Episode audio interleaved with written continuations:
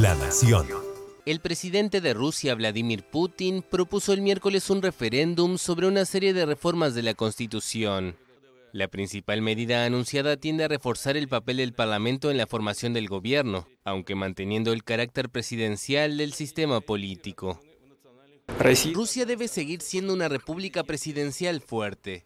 Por esa razón, el presidente debe, sin condición alguna, conservar el derecho de establecer las tareas y prioridades de la actividad del gobierno, y el derecho a destituir el primer ministro, sus diputados y ministros federales en caso de cumplimiento inadecuado de sus funciones o como resultado de una pérdida de confianza.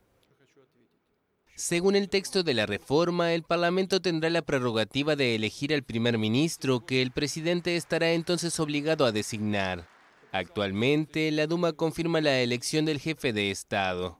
En estos momentos, ambas cámaras parlamentarias están dominadas por fuerzas pro-Putin y no se oponen nunca a la voluntad del Kremlin.